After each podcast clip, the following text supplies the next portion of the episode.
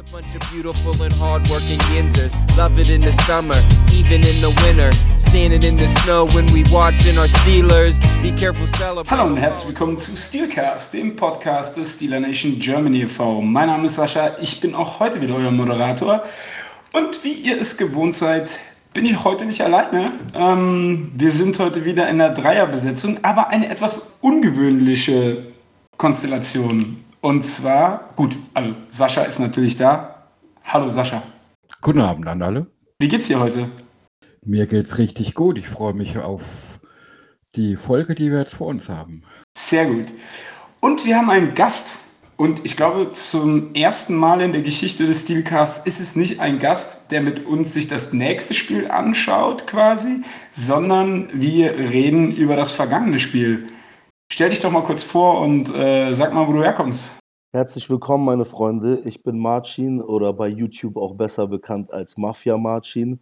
Ich bin extremer Repräsentant der Bills Mafia Germany und ähm, wir haben ein starkes Wachstum zu verzeichnen. Wir haben erst 2016 zu viert mit einer kleinen Facebook-Gruppe angefangen und ähm, sind mittlerweile bei 430 Leuten. Und das geht stetig weiter nach oben. Und glaub mir, wir spielen auch Türsteher für Bandwagon-Fans. Also wir sind wirklich auf der Suche nach wirklichen Buffalo Bills-Fans mit Leib und Seele, die äh, nicht nur durch ein paar gute Plays von Josh Allen letztes Jahr auf einmal auf den Hype-Train aufspringen, sondern ähm, es ist äh, wunderbar mit anzuschauen, wie diese Community wächst. Wir hatten jetzt am Sonntag äh, ähm, das Week One-Treffen, was wir alljährlich machen in Hamburg dieses Jahr. Ich war der Host, habe eine Lokalität gesucht und äh, dort sind dann wirklich äh, kreuz und quer aus ganz Deutschland, äh, lass mich lügen, zwischen 40, 50 Leute ähm, da gewesen. Lokalität war ein bisschen klein, also es herrschte nachher schon eine gute Tropenhitze in dem Laden. Und ähm, wir haben damals mit einem ganz kleinen Treffen äh, in Köln angefangen, da waren es, glaube ich, irgendwie nur acht oder zehn Leute. Dann war 2019 auch mit 30, 40 Leuten ein Riesentreffen in Düsseldorf. Und letztes Jahr ist aufgrund von Corona leider ausgefallen, weil die ganze Gastro dicht hatte.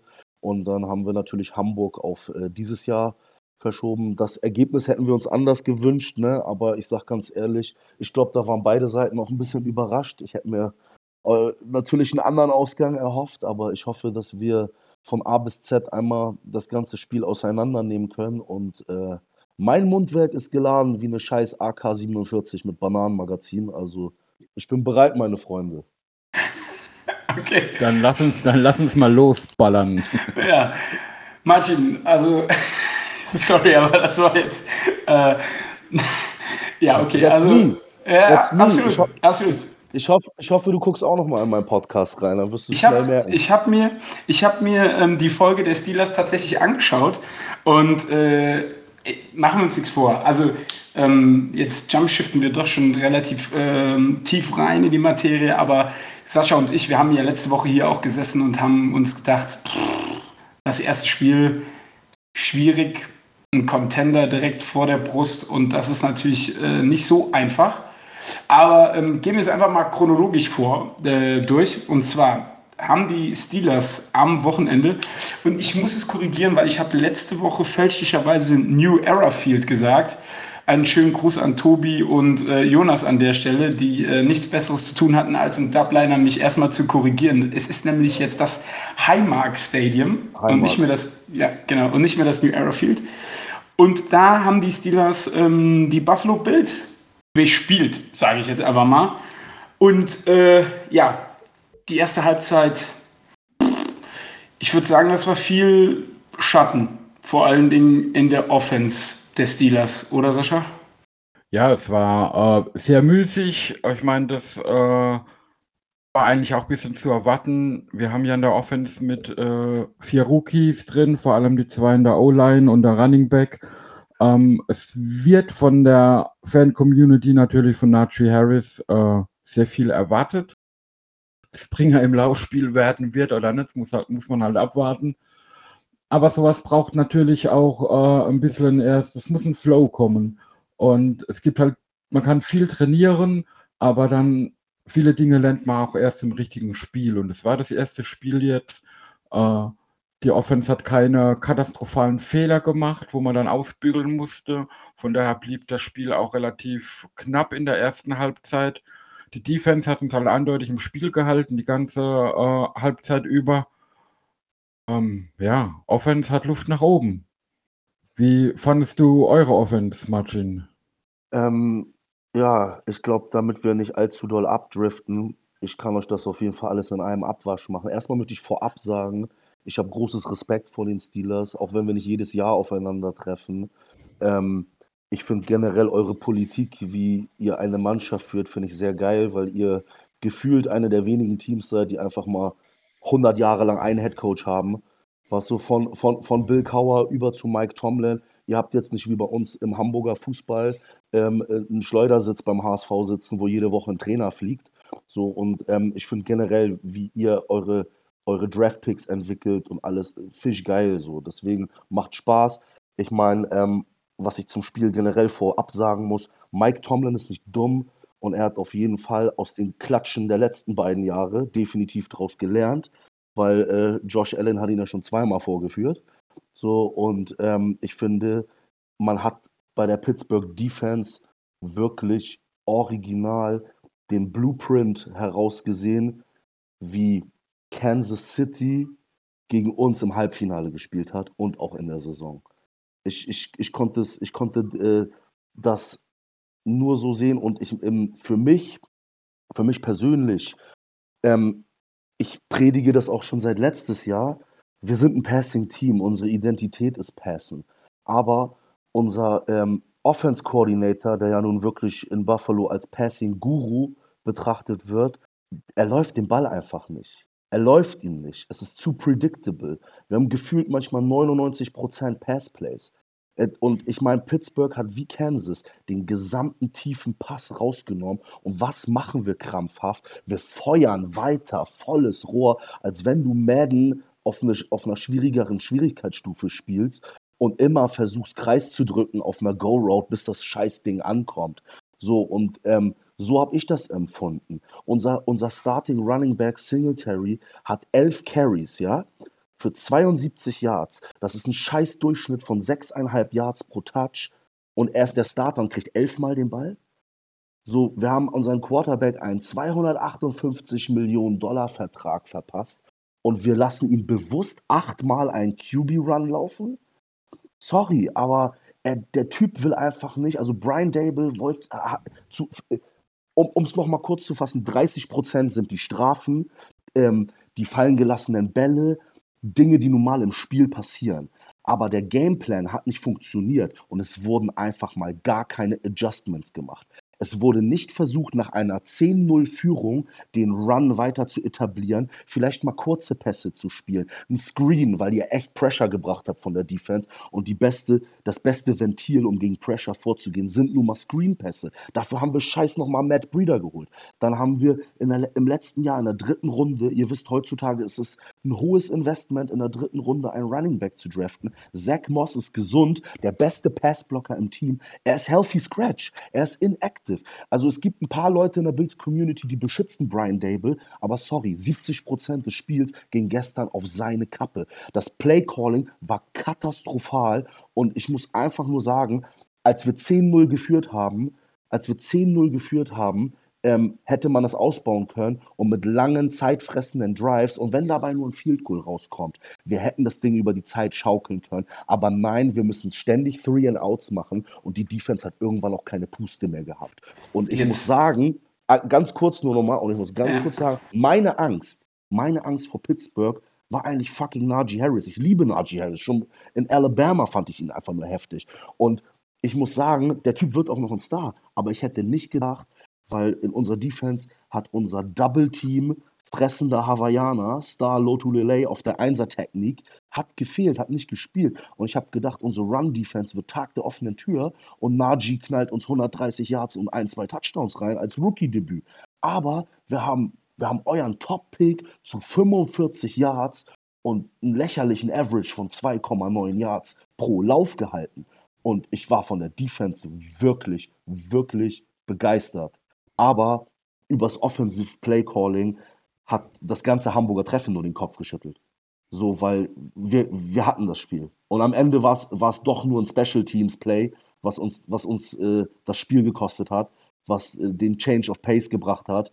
Und ähm, dass wir, dass wir bei dem Play Calling mit einem Touchdown verloren haben, es hätte anders ausgehen können. Aber ich, was soll's. Ich äh, finde lustig, dass du einem Team, das in der ersten Runde einen Running Back dieses Jahr gedraftet hat, sagst, einen Running Back in der dritten Runde zu draften, ist ein hohes Investment. Aber, Für die heutige äh, Zeit. Ja, ja, äh, du, ich, du wirst, äh, du, du trittst offene Türen ein in der Community hier, das ist äh, gar keine Frage. Ähm, ich würde gerne mal wissen, ähm, Sascha, Defensive Holdings. Ich weiß, ich, also ich weiß ja nicht, wie, wie ihr beide das seht. Ich richte die Frage mal an euch beide. Ich glaube, vier oder fünf sind gepfiffen worden, wenn mich nicht alles täuscht. Gefühlt hätte man aber eigentlich jeden Spielzug der Bills abbrechen müssen durch Defensive Holding, oder? Ähm, Offensive Holding. Äh, äh ja, ja, ja, ja, ja, natürlich, Offensive Holding. Alles gut. Ich meine, ähm, dass, dass äh, TJ ähm, wenig Holdings gepfiffen bekommt, das wissen wir jetzt schon eine Weile.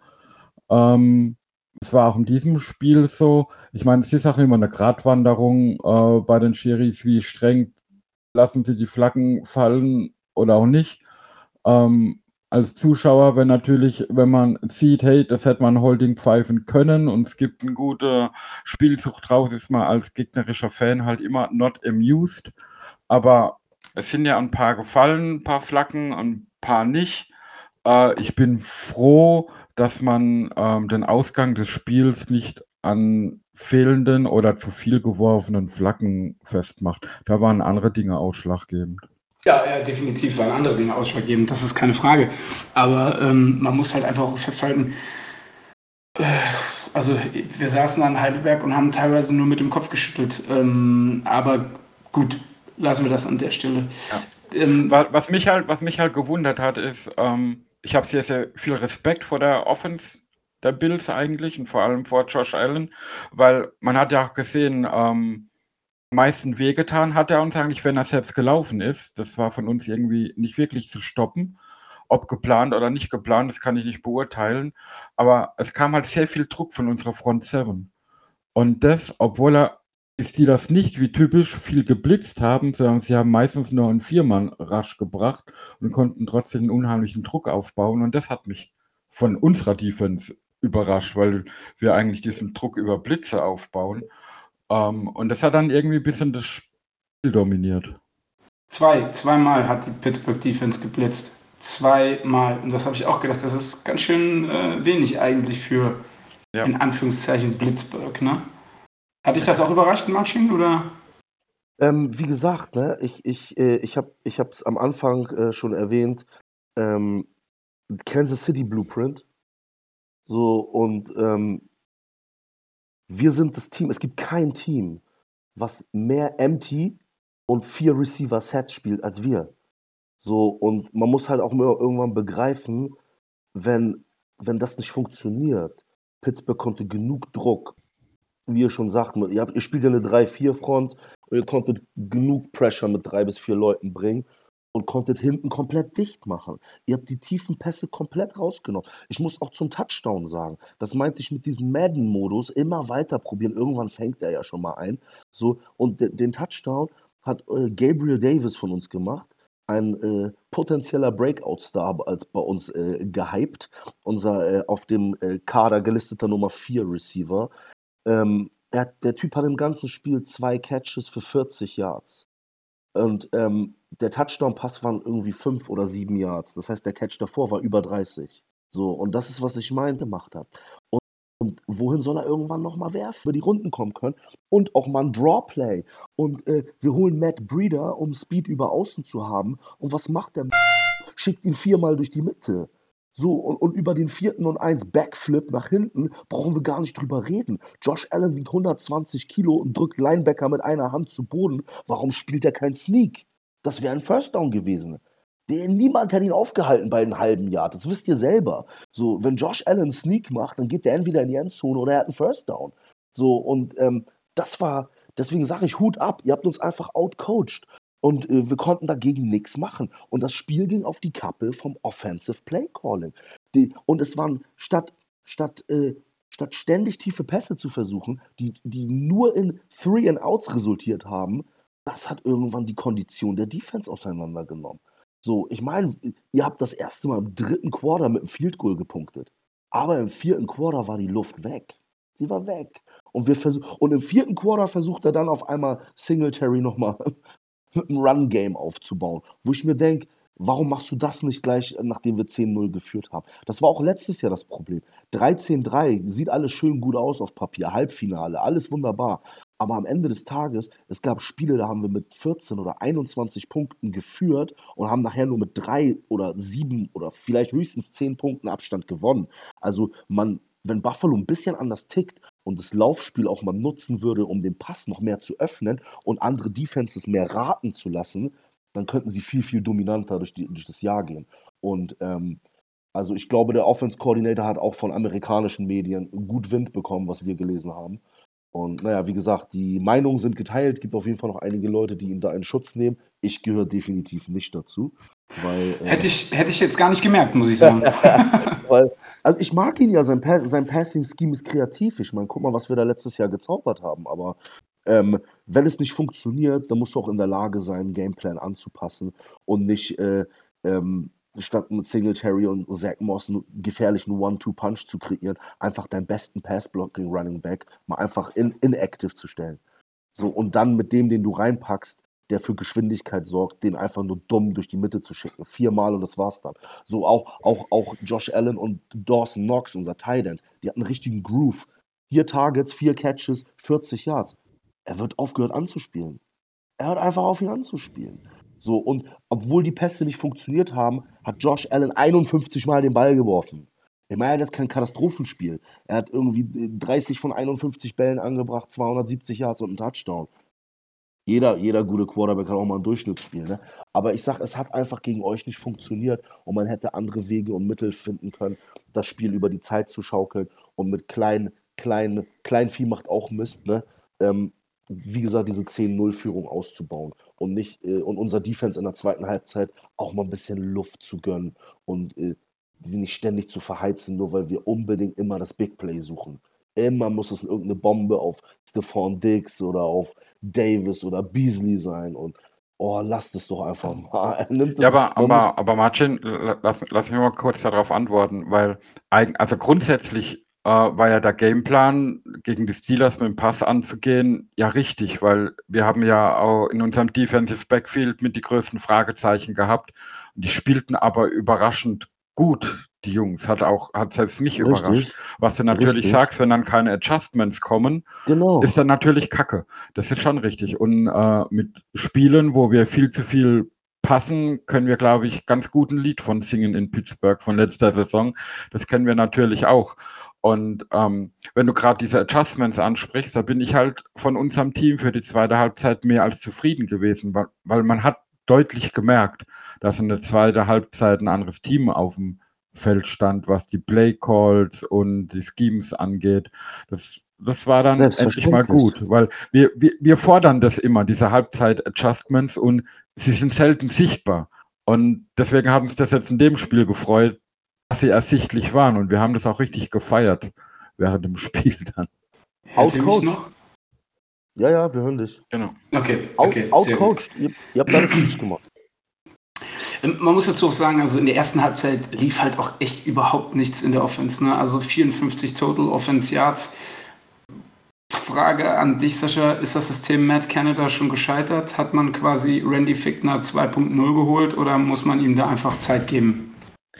Ah, hallo, das war jetzt ein Spiel für den neuen Offense-Coordinator. Und natürlich, er muss sein, muss ja sein Personal erstmal kennenlernen, wie, wie ticken die in einem echten Spiel. Er er kennt sie aus der Preseason, er kennt sie aus dem Training.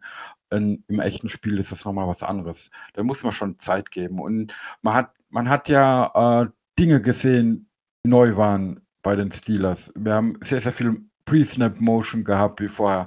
Wir haben auch ein, zwei Spielzüge gesehen, die äh, sehr untypisch waren, selbst für die Spielweise von Ben. Wenn ich äh, an einen Screen denke, wo, wo er quasi ein, ein Handoff antäuscht, eine, eine 90-Grad-Drehung macht und so fast so einen Sidearm außen den Screen wirft.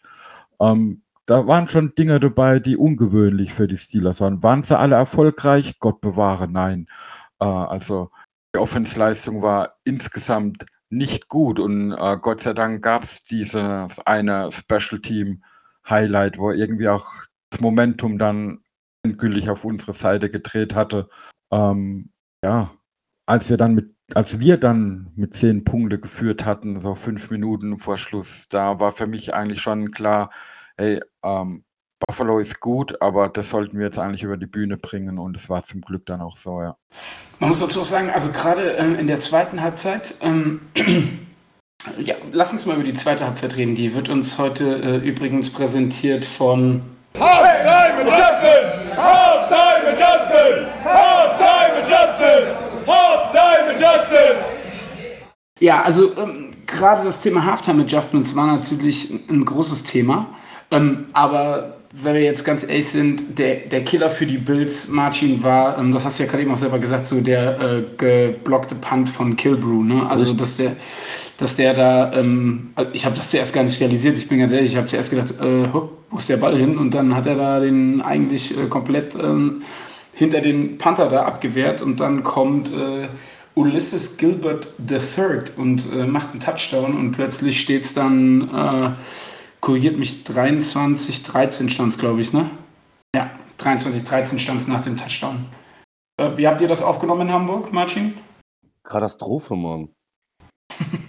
auf, wie, gesagt, ne, wir haben sowieso schon die ganze Zeit über das Play-Calling aufgeregt. Das einfach, wie ich es jetzt einfach nochmal und nochmal sagen muss, wie kann man nach einer 10-0-Führung nicht versuchen, das Laufspiel zu etablieren? Vor allem, ähm, man liest genug Medien. Josh Allen ist einfach in der Lage, ähm, A, hat er den stärksten Wurfarm der Liga. B, kannst du mit ihm einfach viele verschiedene Schemes spielen. Du kannst mit ihm eine Lamar-Offense spielen. Du könntest mit ihm eine 217 Philadelphia RPO-Offense spielen. Du könntest mit ihm eine Mahomes-Offense spielen. Und es wird einfach nichts gemacht. Es wird einfach Empty-Formation gecallt und tiefe Pässe geworfen. Und ähm, wie gesagt, diese Three and Out, Three and Out, das hätte vielleicht auch noch knapper werden können. Wenn vielleicht nicht der geblockte Punt wäre, wäre es vielleicht noch in die Overtime äh, gekommen und dann wäre Fourth Quarter oder Overtime Josh gekommen, wie sonst auch, und, und hätte uns wieder ganz knapp auf Herzinfarktmodus über die Runde gebracht. Aber ähm, das war nicht der Fall. So, und ich finde, ich hoffe, ich hoffe wirklich, dass der gute Herr Brian Dable aus der Erfahrung wirklich gelernt hat und dass er auch begreift, dass man nicht mit äh, zwölf Receivern ins Spiel gehen muss, sondern man kann, man hat auch Running Backs, die man einsetzen kann.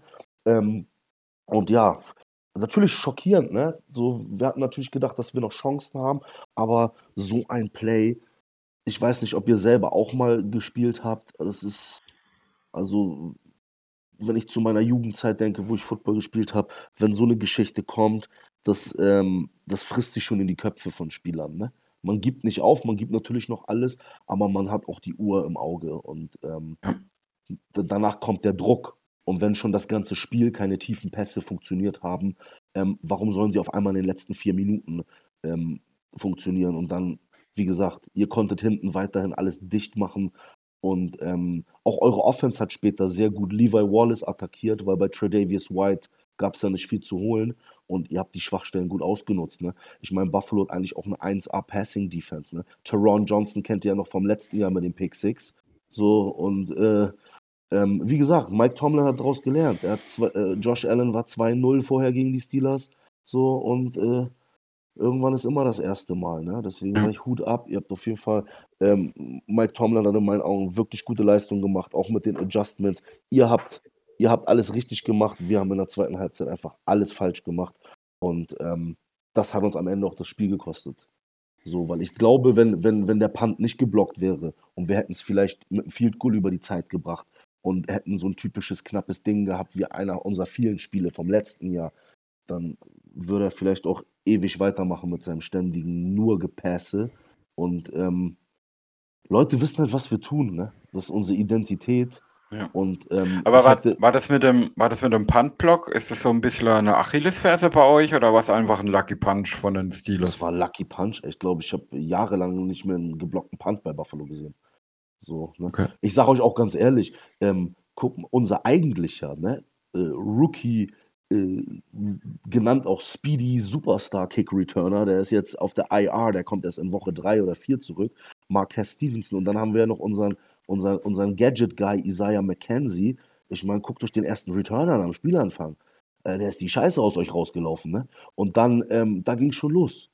Direkt wieder äh, in eurer Zone. Wir kriegen es nicht mehr hin, als drei Punkte äh, aufs Board zu kriegen, weil ähm, Pittsburgh wusste auch direkt da schon, die, die werden nur werfen. Da kommt nicht kein Lauf. Höchstens, wenn die Pocket einbricht, dann äh, wird Josh das Play extenden oder selber laufen.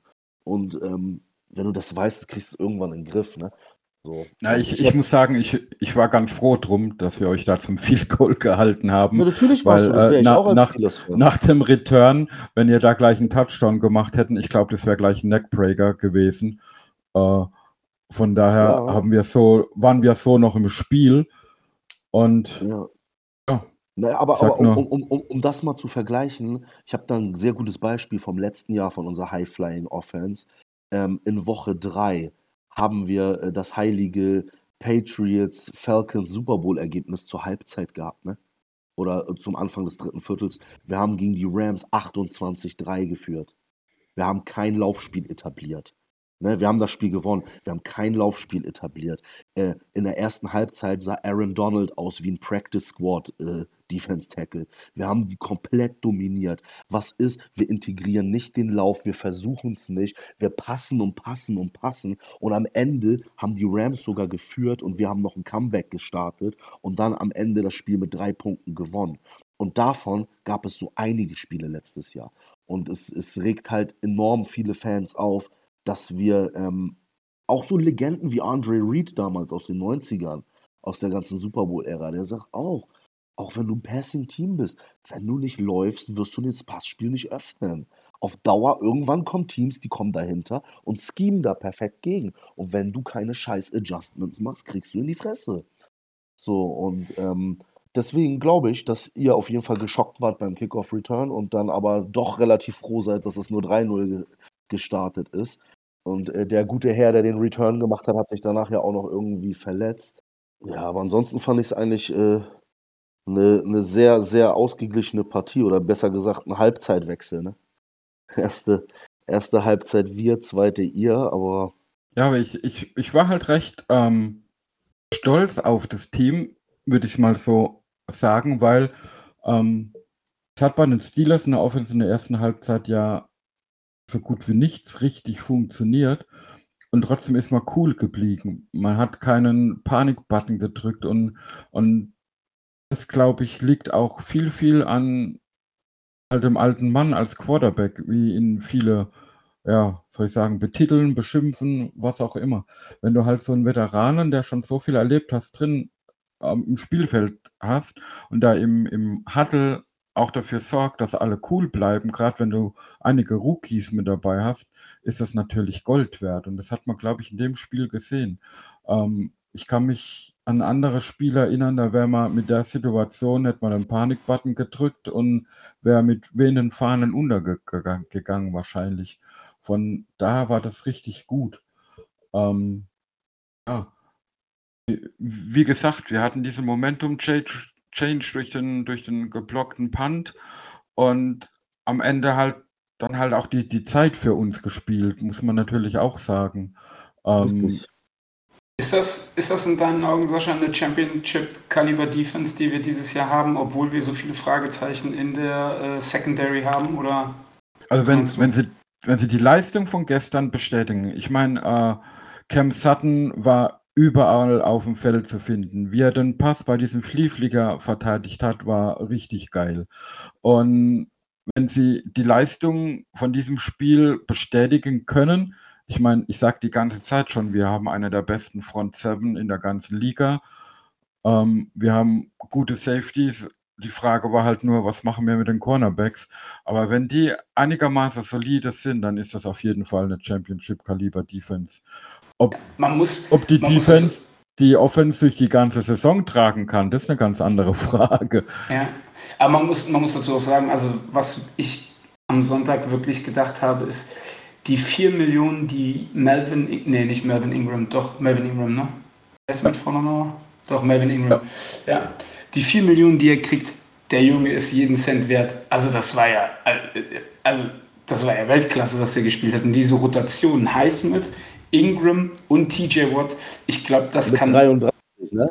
Genau, genau, das, genau, mit 33, ne? Und du hast diese Rotation, das wird, glaube ich, einige Mannschaften vor Probleme stellen, ne? Wo du hast ja auch teilweise gesehen, TJ stand in der Mitte, hat sich dann erst später wieder nach außen ähm, ähm, orientiert. Und du, du weißt halt bei Pittsburgh wirklich nicht, von wo der Druck kommt. Und jetzt kam er ja eigentlich nicht, äh, also in Form von Blitzen, sage ich mal. Ähm, was mir aber auch aufgefallen ist, ist, dass die Cornerbacks bzw. der Slot-Corner, glaube ich, auch gar nicht geblitzt hat. Klar, bei zwei Blitzversuchen auch relativ schwierig, zeigt aber auch, dass man es nicht wirklich jemandem zutraut, diese Hilton-Rolle einzunehmen, oder? Ob man es jemandem nicht zutraut oder ob man es jetzt in dem Spiel einfach nicht gebraucht hat, das, das kann ich gar nicht so beantworten. Ich meine, der Druck war ja auch ohne die Blitze da. Hört ihr mich? Ja. Okay, weil das war eben unterbrochen. Ähm, ich denke, dass ihr ganz bewusst nicht geblitzt habt, weil das ist äh, bei Josh Allen ähnlich wie beim Mahomes. Blitzt du gegen Josh Allen, er hat die höchste Blitz-Escape-Rate und dann entstehen Lücken. Entweder ist dann im tiefen Feld Stephon Diggs oder irgendjemand anderes frei oder er läuft euch für 30 Yards über den Haufen und slidet dann schön ins Aus. Ja. So, und das ist nämlich das Problem. Deswegen sage ich, ihr habt das richtig gut geschemt. Ich denke, dass es auch ein kleiner Test war. Könnt ihr mit eurer Front Seven genug Pressure bringen von vier Leuten, um dann einfach wirklich hinten dicht zu machen. Wenn ihr gezwungen seid, gegen Buffalo zu blitzen, nimmt Josh Allen jeden auseinander. Wenn ein Blitz kommt, ihr musst ja auch, du musst ja auch vom Ding her, deswegen sage ich auch Hut ab, guck dir die Receiving Squad an. Stephon Diggs, Emmanuel Sanders, Cole Beasley, Gabriel Davis, das sind die vier. So, und, und äh, dann haben wir noch Isaiah McKenzie. Wir haben Waffen. Und blitzt du gegen Josh Allen, dann ist Feierabend. Dann bringt er zumindest einen First Down. Dann pickt er zumindest. Wenn, die, wenn das tiefe Ding nicht frei ist, dann läuft er nach außen, scrambled und er bringt diese, diese Dinge, er bringt Pässe, wo du denkst, er fängt jetzt an zu scramblen und will für 20 Yards selber laufen. Auf einmal bleibt er stehen und wirft das Ding trotzdem nochmal 25 Yards. Und ähm, das habt ihr gut gemacht, denn er, er hat ja auch mittlerweile gelernt, seine Reads gut zu lesen. Und er hätte die Bomben geworfen, wenn es frei wäre. So, er hat so oder so versucht, ne? Aber ähm, ich sag, ihr habt das gut rausgenommen. Dadurch, dass ihr wirklich nur mit der, mit der Front Four Pressure bringen konntet ähm, und hinten alles dicht gemacht habt, das war der Schlüssel gegen unser Passing-Scheme. Ganz einfach. Ich- und da hätte, hätte der gute Brian Dable vielleicht mal ein paar Adjustments machen sollen und nicht so ein Kamikaze-Passing-Scheme, weil wir haben es krampfhaft versucht umzusetzen, dass es irgendwann doch klappt. Aber es hat nicht geklappt. Und das halt war, wo wir nur den Kopf schütteln. So. Ich glaube auch, dass es bewusst war, dass wir so wenig geblitzt haben. Ich meine, letztes Jahr nach der äh, Verletzung von Debris war eigentlich nur noch TJ Watt da, der gut Druck machen konnte. Deswegen war man auf die Blitzes auch angewiesen. Jetzt mit diesen drei Spielern, wie Sascha schon sagte, mit, mit Watt, mit Ingram und mit Highsmith, ich fand es richtig geil. Hayward, Hayward durch die Mitte. Ja, Mann. Hayward durch die Mitte ist nochmal ein anderes Monster. Thema, ja.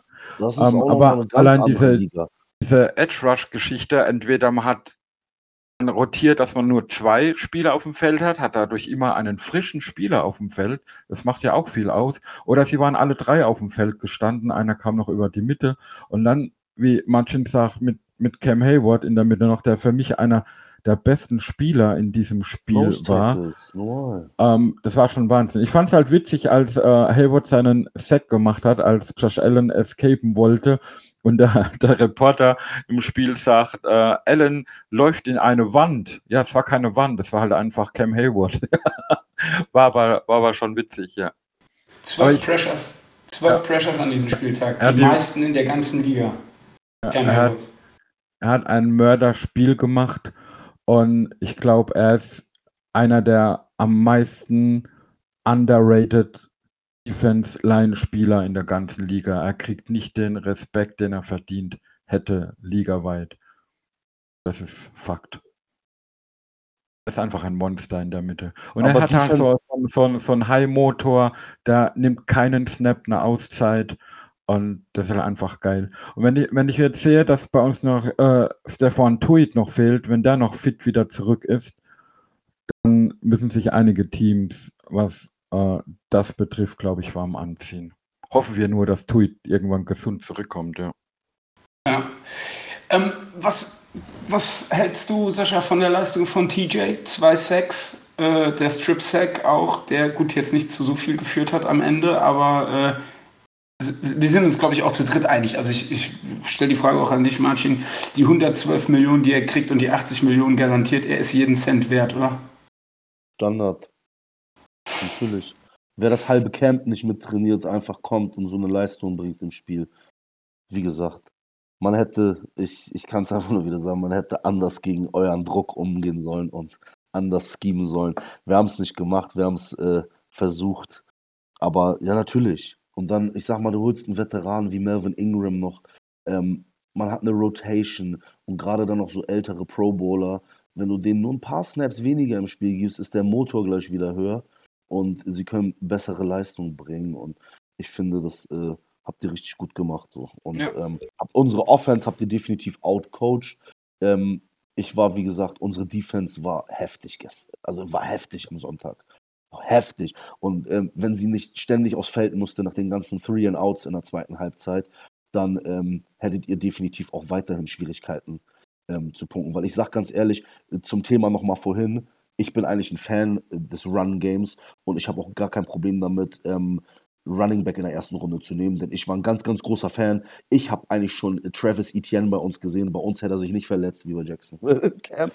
So, und ähm, ähm, ich, das ist das, was gestern gefehlt hat. Das ist das, was gestern, äh, was vorgestern gefehlt hat. Ich weiß, ich, Singletary ist gut, Moss ist auch gut, aber du brauchst einfach einen Stud. Und wie gesagt, und ich, ähm, in der heutigen Zeit, wenn wir jetzt so die letzten vier, fünf Jahre zurückgehen, Leute, die in der ersten, Running Backs, die in der ersten Runde gepickt werden, ein Josh Jacobs, ein Ezekiel Elliott, ein Saquon Barkley. War Joe Mixon nicht auch ein First Rounder? Ähm, später First Rounder oder so. Ich, guck mal, die Leute, wie die in ihrer Rookie-Saison eingeschlagen sind.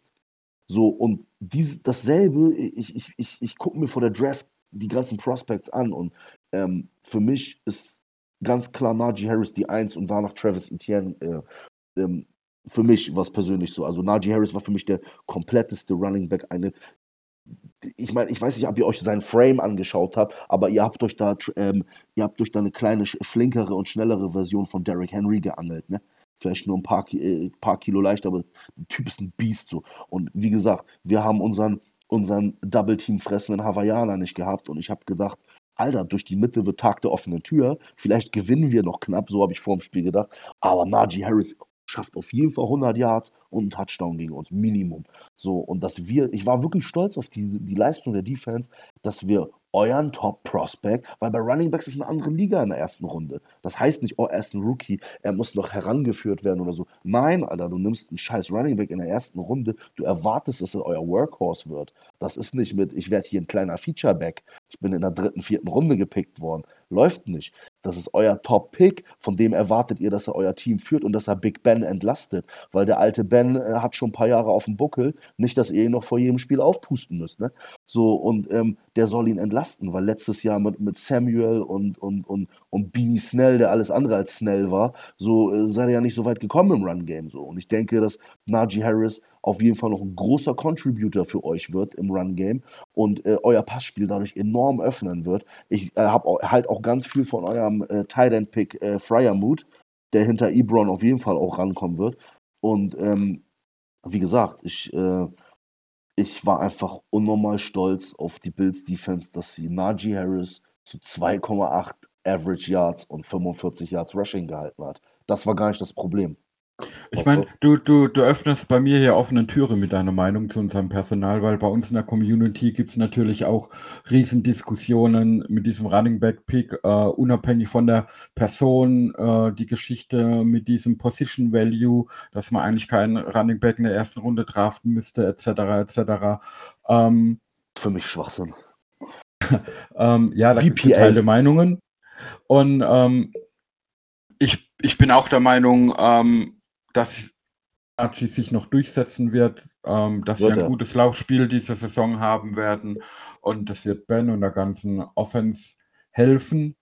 Ähm, ja, in dem Spiel hat man es jetzt noch nicht gesehen gegen die Bills, weil es einfach noch Zeit braucht, auch mit der O-Line, mit den, mit den Aber lieber Rookies. Sascha, aber lieber Sascha, sorry, dass ich dich ganz kurz unterbreche. Du sagst, das wird noch Zeit brauchen, aber um dir einfach mal so ein paar Zahlen zu geben, trotzdem hat Pittsburgh Najee 16 Mal den Ball gegeben obwohl er nur 2,8 Yards pro Lauf hatte. Und wenn er am Ende hat er, glaube ich, einen so einen 10, 15 Yard Run gehabt. Wenn der nicht wäre, wäre der Durchschnitt noch beschissener. Aber ihr habt eurem Starting Running Back 16 Mal den Ball gegeben und damit versucht natürlich auch das Passspiel zu öffnen. Was machen wir? Unser Running Back hat bei 11 Touches 72 Yards, 6,5 Yards pro Lauf und er kriegt 11 Mal den Ball.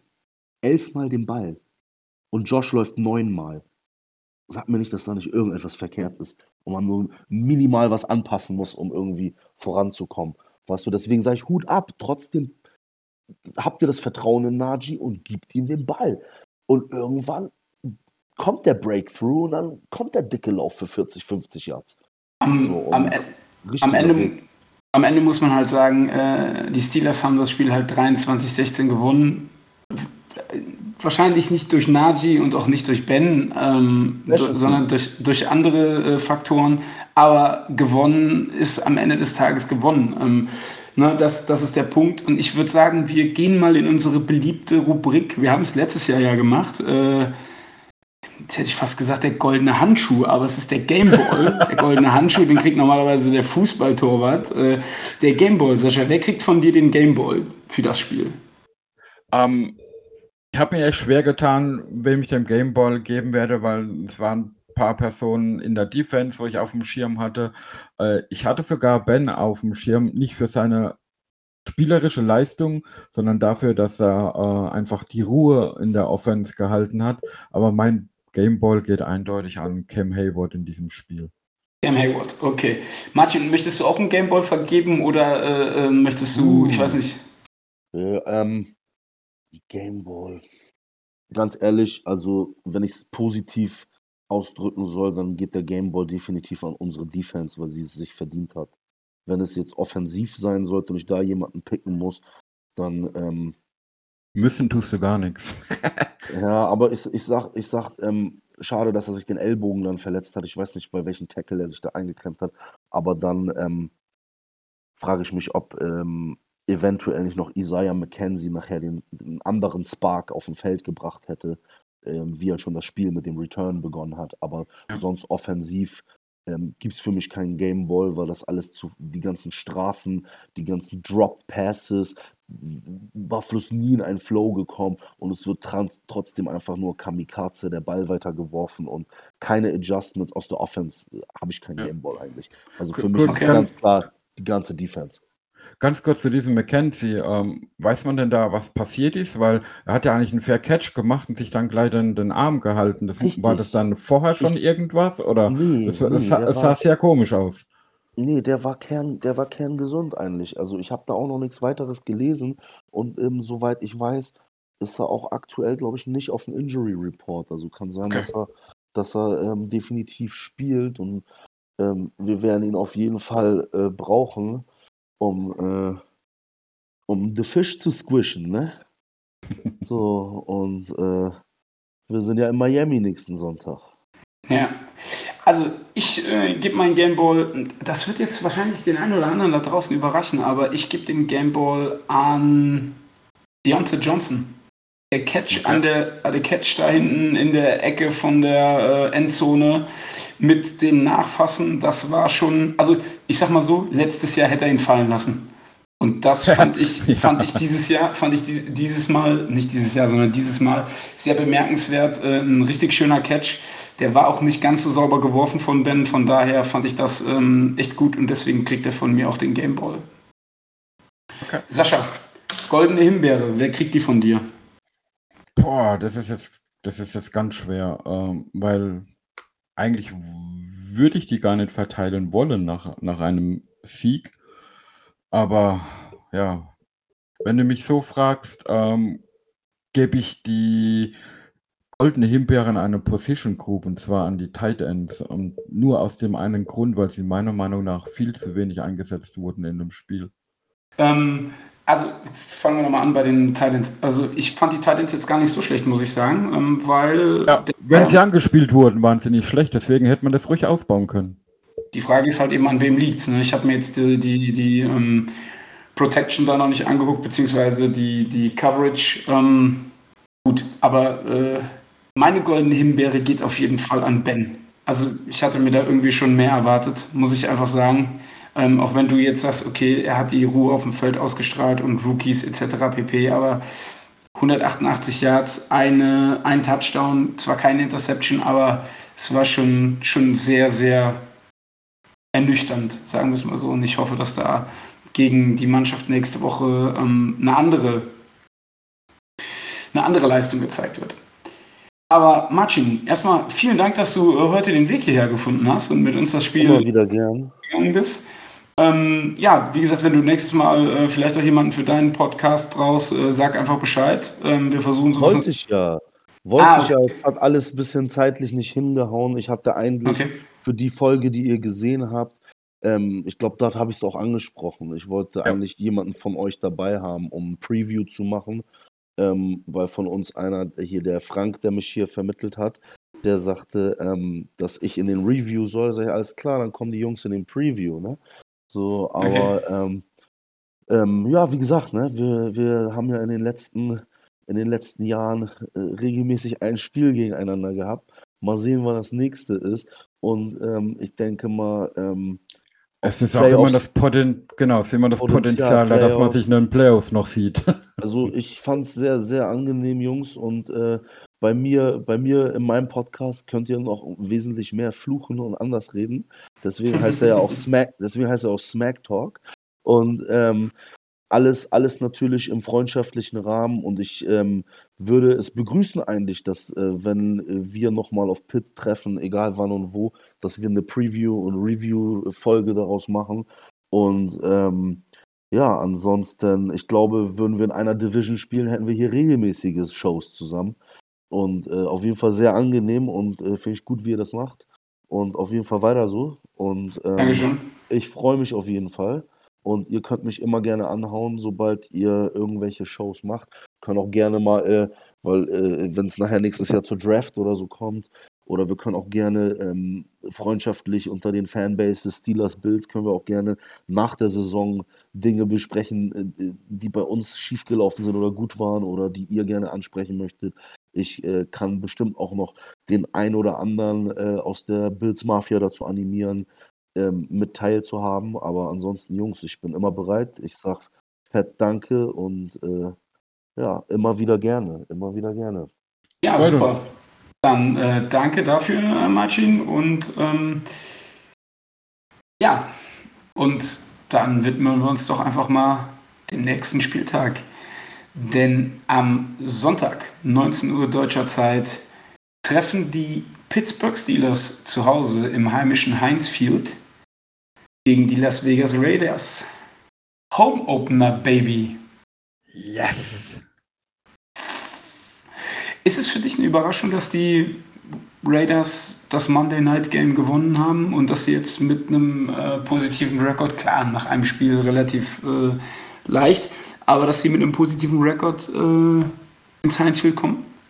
Definitiv eine Überraschung. Ähm, ich wäre davon ausgegangen, dass die Ravens das Spiel eigentlich locker gewinnen, aber sie haben sich ja selbst ein paar Eier gelegt.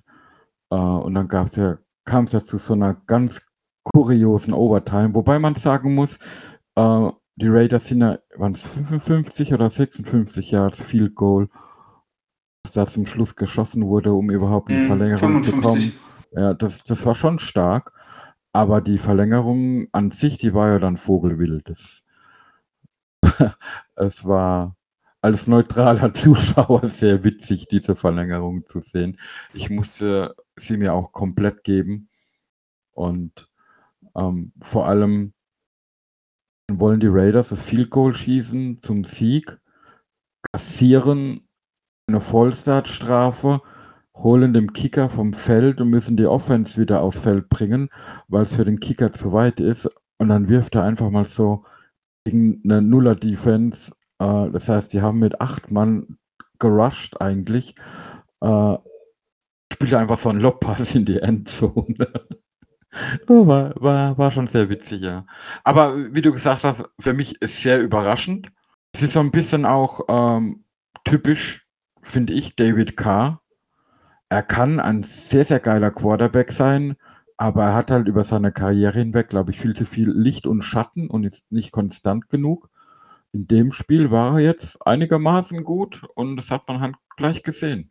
Ist das vielleicht auch noch so ein, so ein Nachbrenner des Gruden-Effekts? Ich meine, der ist ja der QB-Whisperer. Ist das, wo du sagst so, oder ist er dafür einfach dann doch zu unbeständig gewesen die letzten zwei Jahre?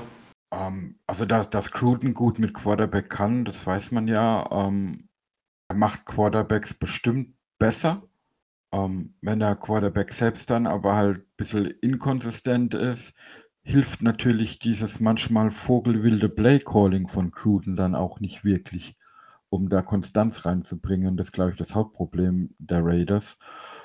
Wenn es nach mir geht, können sie das gerne weitermachen. Also ich würde gern am Montag, am Montag sage ich, nächste Woche ähm, im, im Home Opener, wie du sagst, eine richtig schöne Leistung unseres Teams sehen und einen schönen Sieg. Und da brauche ich nicht einen David Carr, der zur Höchstleistung auftritt. Ja, sehe ich ähnlich. Naturgemäß. Vor allen Dingen kann ich mich an die Folge letzte Woche erinnern, wo wir eigentlich gesagt haben, okay, das Raiders-Spiel ist eigentlich ein Must-Win-Game. Ähm, wie, wie, gut ist denn das Receiving Core der Raiders? Du, das kann ich, kann ich so genau wirklich gar nicht sagen, weil ähm, sie haben ja eigentlich äh, ja, lass, lass mich lügen. Ähm, Moment. Diesen ähm, Henry Rux, der Dritte, sollte eigentlich der Top-Receiver von denen sein. Und den hat man in dem Spiel jetzt fast gar nicht wahrgenommen. Ähm, sie haben dann halt noch diesen äh, Hunter Renfro und sie haben halt vor allem ihren Tight End, diesen Darren Waller. Und gefühlt hat er zumindest auch in der ersten Halbzeit K nur Waller angespielt. Und es ist halt auch ein, äh, allein vom Körperlichen her ein Mordstyp, dieser Tight End. Und wenn die das so weitermachen, wie viel, ich glaube 16 Targets oder was hat er gehabt? 19. 19, 19 sogar. Und, und dann 11 Catches oder so. Und wenn die das so weitermachen, bin ich gespannt, wie die Steelers das verteidigen wollen. Also 19 Targets, 10 Catches, 100 plus Yards und ein Touchdown. Ja. Und ich bin da, also wir hatten ja heute mal kurz auch das Gespräch im Discord darüber, also nicht wir beide jetzt, sondern äh, die Community. Und ich glaube tatsächlich, dass Sutton das übernehmen muss. Auch wenn der normalerweise Outside spielt, aber von der Größe und von, von dem allen ist er, glaube ich, der, der einzige, will ich jetzt nicht sagen, aber am ehesten derjenige, der Waller irgendwie covern kann, weil Schobert und Bush sind da ziemlich anders heißt in dem Duell und äh, ja, würde, würde aber bedeuten, man nimmt ihn in Man-Coverage. Und ich weiß nicht, ob das, ob das die Lösung ist, kann natürlich sein. Ich habe halt Angst, wenn er über die Mitte von Zone zu Zone verschoben wird, dass unsere Linebacker trotz Schober da überfordert sein werden. Ähm, aber auf der anderen Seite, wenn man es ähnlich spielt wie gegen die Bills, dass von der Front 7 so viel Druck kommt, dass wir ständig einen DB mehr auf dem Feld haben kann, dann wäre das natürlich auch gegen die Tight End Verteidigung äh, ein Vorteil. Und ich gehe einfach mal davon aus, dass unsere Front Seven auch gegen die Raiders ähnlich Druck aufbauen wird wie gegen die Bills. Okay. Ähm, ich glaube sogar, dass sie im Receiving Core einen First und einen Third Rounder äh, investiert haben dieses Jahr. Und äh, in der Live-Übertragung vom äh, Baltimore-Spiel kam dann auch, dass man eigentlich jetzt äh, den Drittrunden-Pick besser einstuft als den First-Round-Pick. Also von daher, ja, mal gucken. Scha schauen wir einfach mal. Ähm, jetzt gab es ja ein lustiges Gerücht, ich weiß jetzt gar nicht, ob es so sehr stimmt, aber die Raiders oder John Gruden in Person sollen ja versucht haben, einen gewissen Khalil Mack zurück zu ertraden von den Chicago Bears. Hat man da vielleicht erkannt, dass man einen Fehler gemacht hat? Und ähm, denkst du, dass die Raiders Defense ein Mismatch ist für, die Offen für unsere Offense? Oder? Ja, ich glaube, dass, dass man mit der Abgabe von Khalil Mack einen großen Fehler gemacht hat. Das haben die Raiders äh, sehr schnell kapiert, vor allem äh, was sie dann aus der Gegenleistung dann halt wirklich gemacht haben. Ähm, sodass die Raiders Defense ein Mismatch für unsere Offense ist. Willst du mit der Frage andeuten, dass die nicht matchen, dass also quasi sie nicht das verteidigen können, was wir anbieten? Oder willst du damit fragen, das genaue Gegenteil? Ich wollte damit dich fragen, gut, dass wir es jetzt nochmal kurz aufdröseln an der Stelle, ob äh, die Raiders nicht verteidigen können, was die Steelers ihnen anbieten. Gut, nach dem ersten Wochenspiel gegen die Bills muss man sagen, es war jetzt nicht so viel, was die Steelers angeboten haben in der Offense. Ja. Ähm, aber äh, wie schätzt du die Defense generell ein?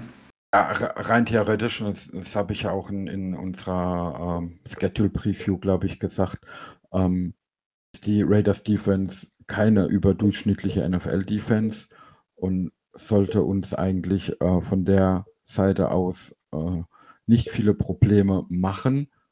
Aber dazu muss natürlich unsere Offense auch eine solide Leistung bringen. Mit null Punkten in der ersten Halbzeit gewinnen wir halt dieses Spiel vielleicht auch nicht. Von daher muss da schon mehr kommen. Rein, rein vom Potenzial her, was wir mit unseren, äh, unserem Receiving Core haben, mit den Tight Ends, mit dem potenziellen Laufspiel, wenn es mal in die Pötte kommt, äh, sollte die Raiders Defense kein Match gegen uns sein, ja. Also, was Aber da waren, da waren jetzt auch wieder viele Wenn dabei. Was ist denn deiner Meinung nach der Schlüssel zum Sieg?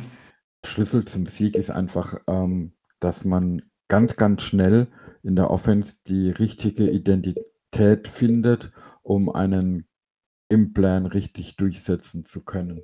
Für mich war das gegen die Bills Offense technisch noch viel zu viel ausprobiert und mal gucken, wenn wir das so spielen, was bei rumkommt.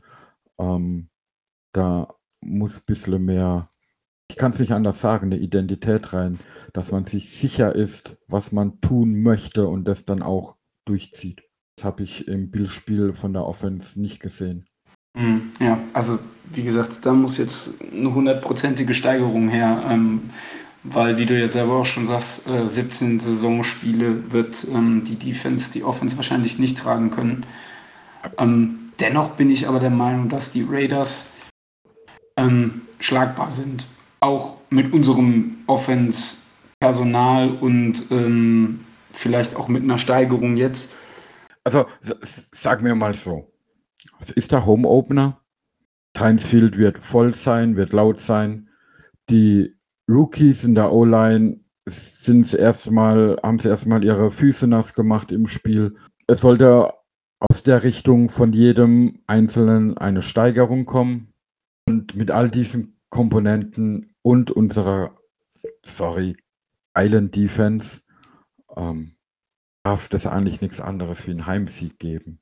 Aber gegen die Raiders zu Hause habe ich schon ganz komische Sachen sogar selbst live miterlebt. Von daher tue ich mir gegen die Raiders immer ein bisschen schwer. Aber ich, ich, ich erinnere mich dunkel. Genau, ich gehe davon aus, äh, K ist kein guter Quarterback, wenn er ständig unter Druck gesetzt wird dann macht er zu viele falsche Entscheidungen und Fehler. Und das sollten wir doch äh, nutzen können. Okay. Was ist deine Bold Prediction fürs Spiel? Ja, die Bold Prediction hat im, fürs erste Spiel ja nicht geklappt und äh, ich hätte jetzt wieder gesagt, ja, Nacho Harris rennt für 130 Yards und zwei Touchdowns, aber davon will ich wegkommen. Ich sag was ganz anderes. Ich sag, jeder der ersten drei Wide Receiver, das heißt Claypool, Johnson und Chuchu fängt jeder einen Touchdown-Pass. Oh, das heißt ja, Ben wirft mindestens drei Touchdown-Pässe. Vielleicht. Oh, das, das ist wirklich bold. Das ist tatsächlich bold. Oder wie jemand früher gesagt hat, das ist übertrieben bold. ähm, ja, ich habe mir lange überlegt, was ich als Bold Prediction nehme. Und natürlich ist irgendwie Najis erstes 100-Yard-Spiel, äh, aber auch keine Bold Prediction, weil ich glaube schon, dass das in den nächsten zwei, drei Spielen der Fall sein wird. Entschuldigung. Ähm, deswegen sage ich, die Defense und jeder aus der Front 7 wird einen Sack gegen Derek Carr einfahren. Jeder der Front 7? Ja. Also inklusive Warley und Alu Alu? Ja, jeder der Starter, sagen wir es mal so. Also nicht die, die äh, Rotation-Spieler, sondern die Starter. Aber ja, auch Wormley und, äh, und ähm, Alu Alu, wenn sie denn äh, starten. Ja. Okay. Das wäre ja mal kurios. Aber würde mir gefallen. Ja. Mir auch. Mir auch. Und ich, bin, ich, glaube, ich glaube tatsächlich auch, das würde Steeler Nation gut gefallen. Ja, kommen wir zum Tipp. Sascha, was denkst du, wie geht das Spiel aus? Aber bei drei Touchdown-Pässen ist es ja mindestens schon mal 21 Punkte. ja, und 21-0 zu sagen, wäre jetzt auch übertrieben. ähm, und ich gehe auf ein 28-14. 28-14? Für die guten Jungs. Mhm. Ich sag ähm, 31-17 für die Steelers. 31-17.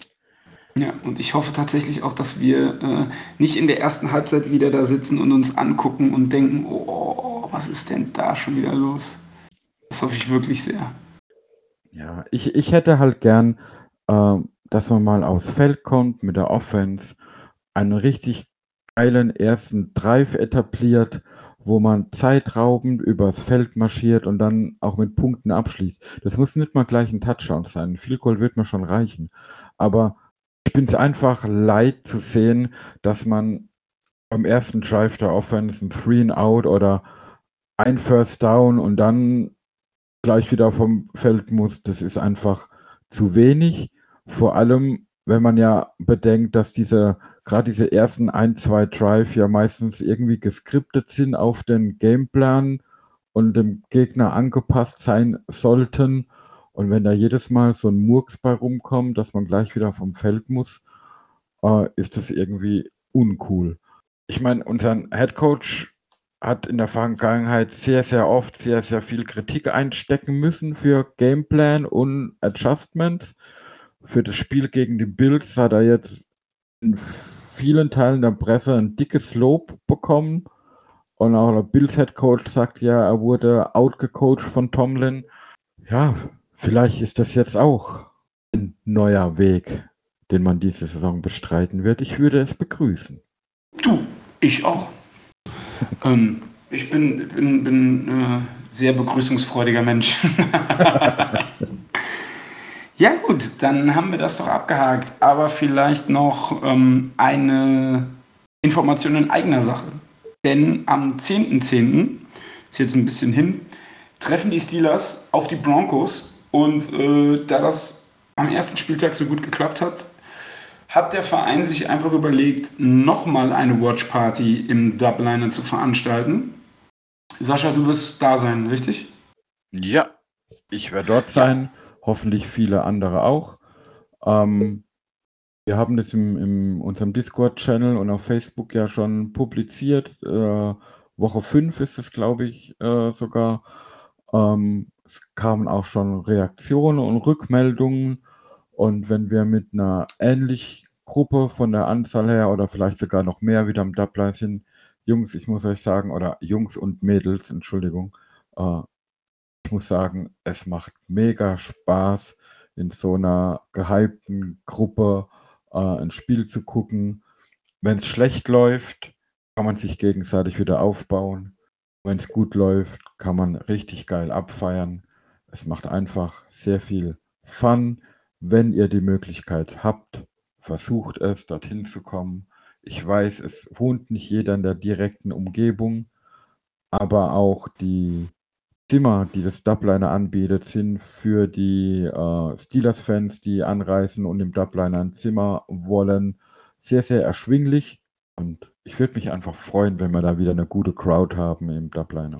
Ja, man kann auch, wie Jonas jetzt sagen würde, sich achtarmig einen reinorgeln. Ne? Also das geht auch äh, äh, recht gut, habe ich gehört. Ähm, das Guinness ich, läuft. Das Guinness läuft, der Guinness, äh, was auch immer äh, man da trinken kann. Also die Getränkekarte ist reichhaltig.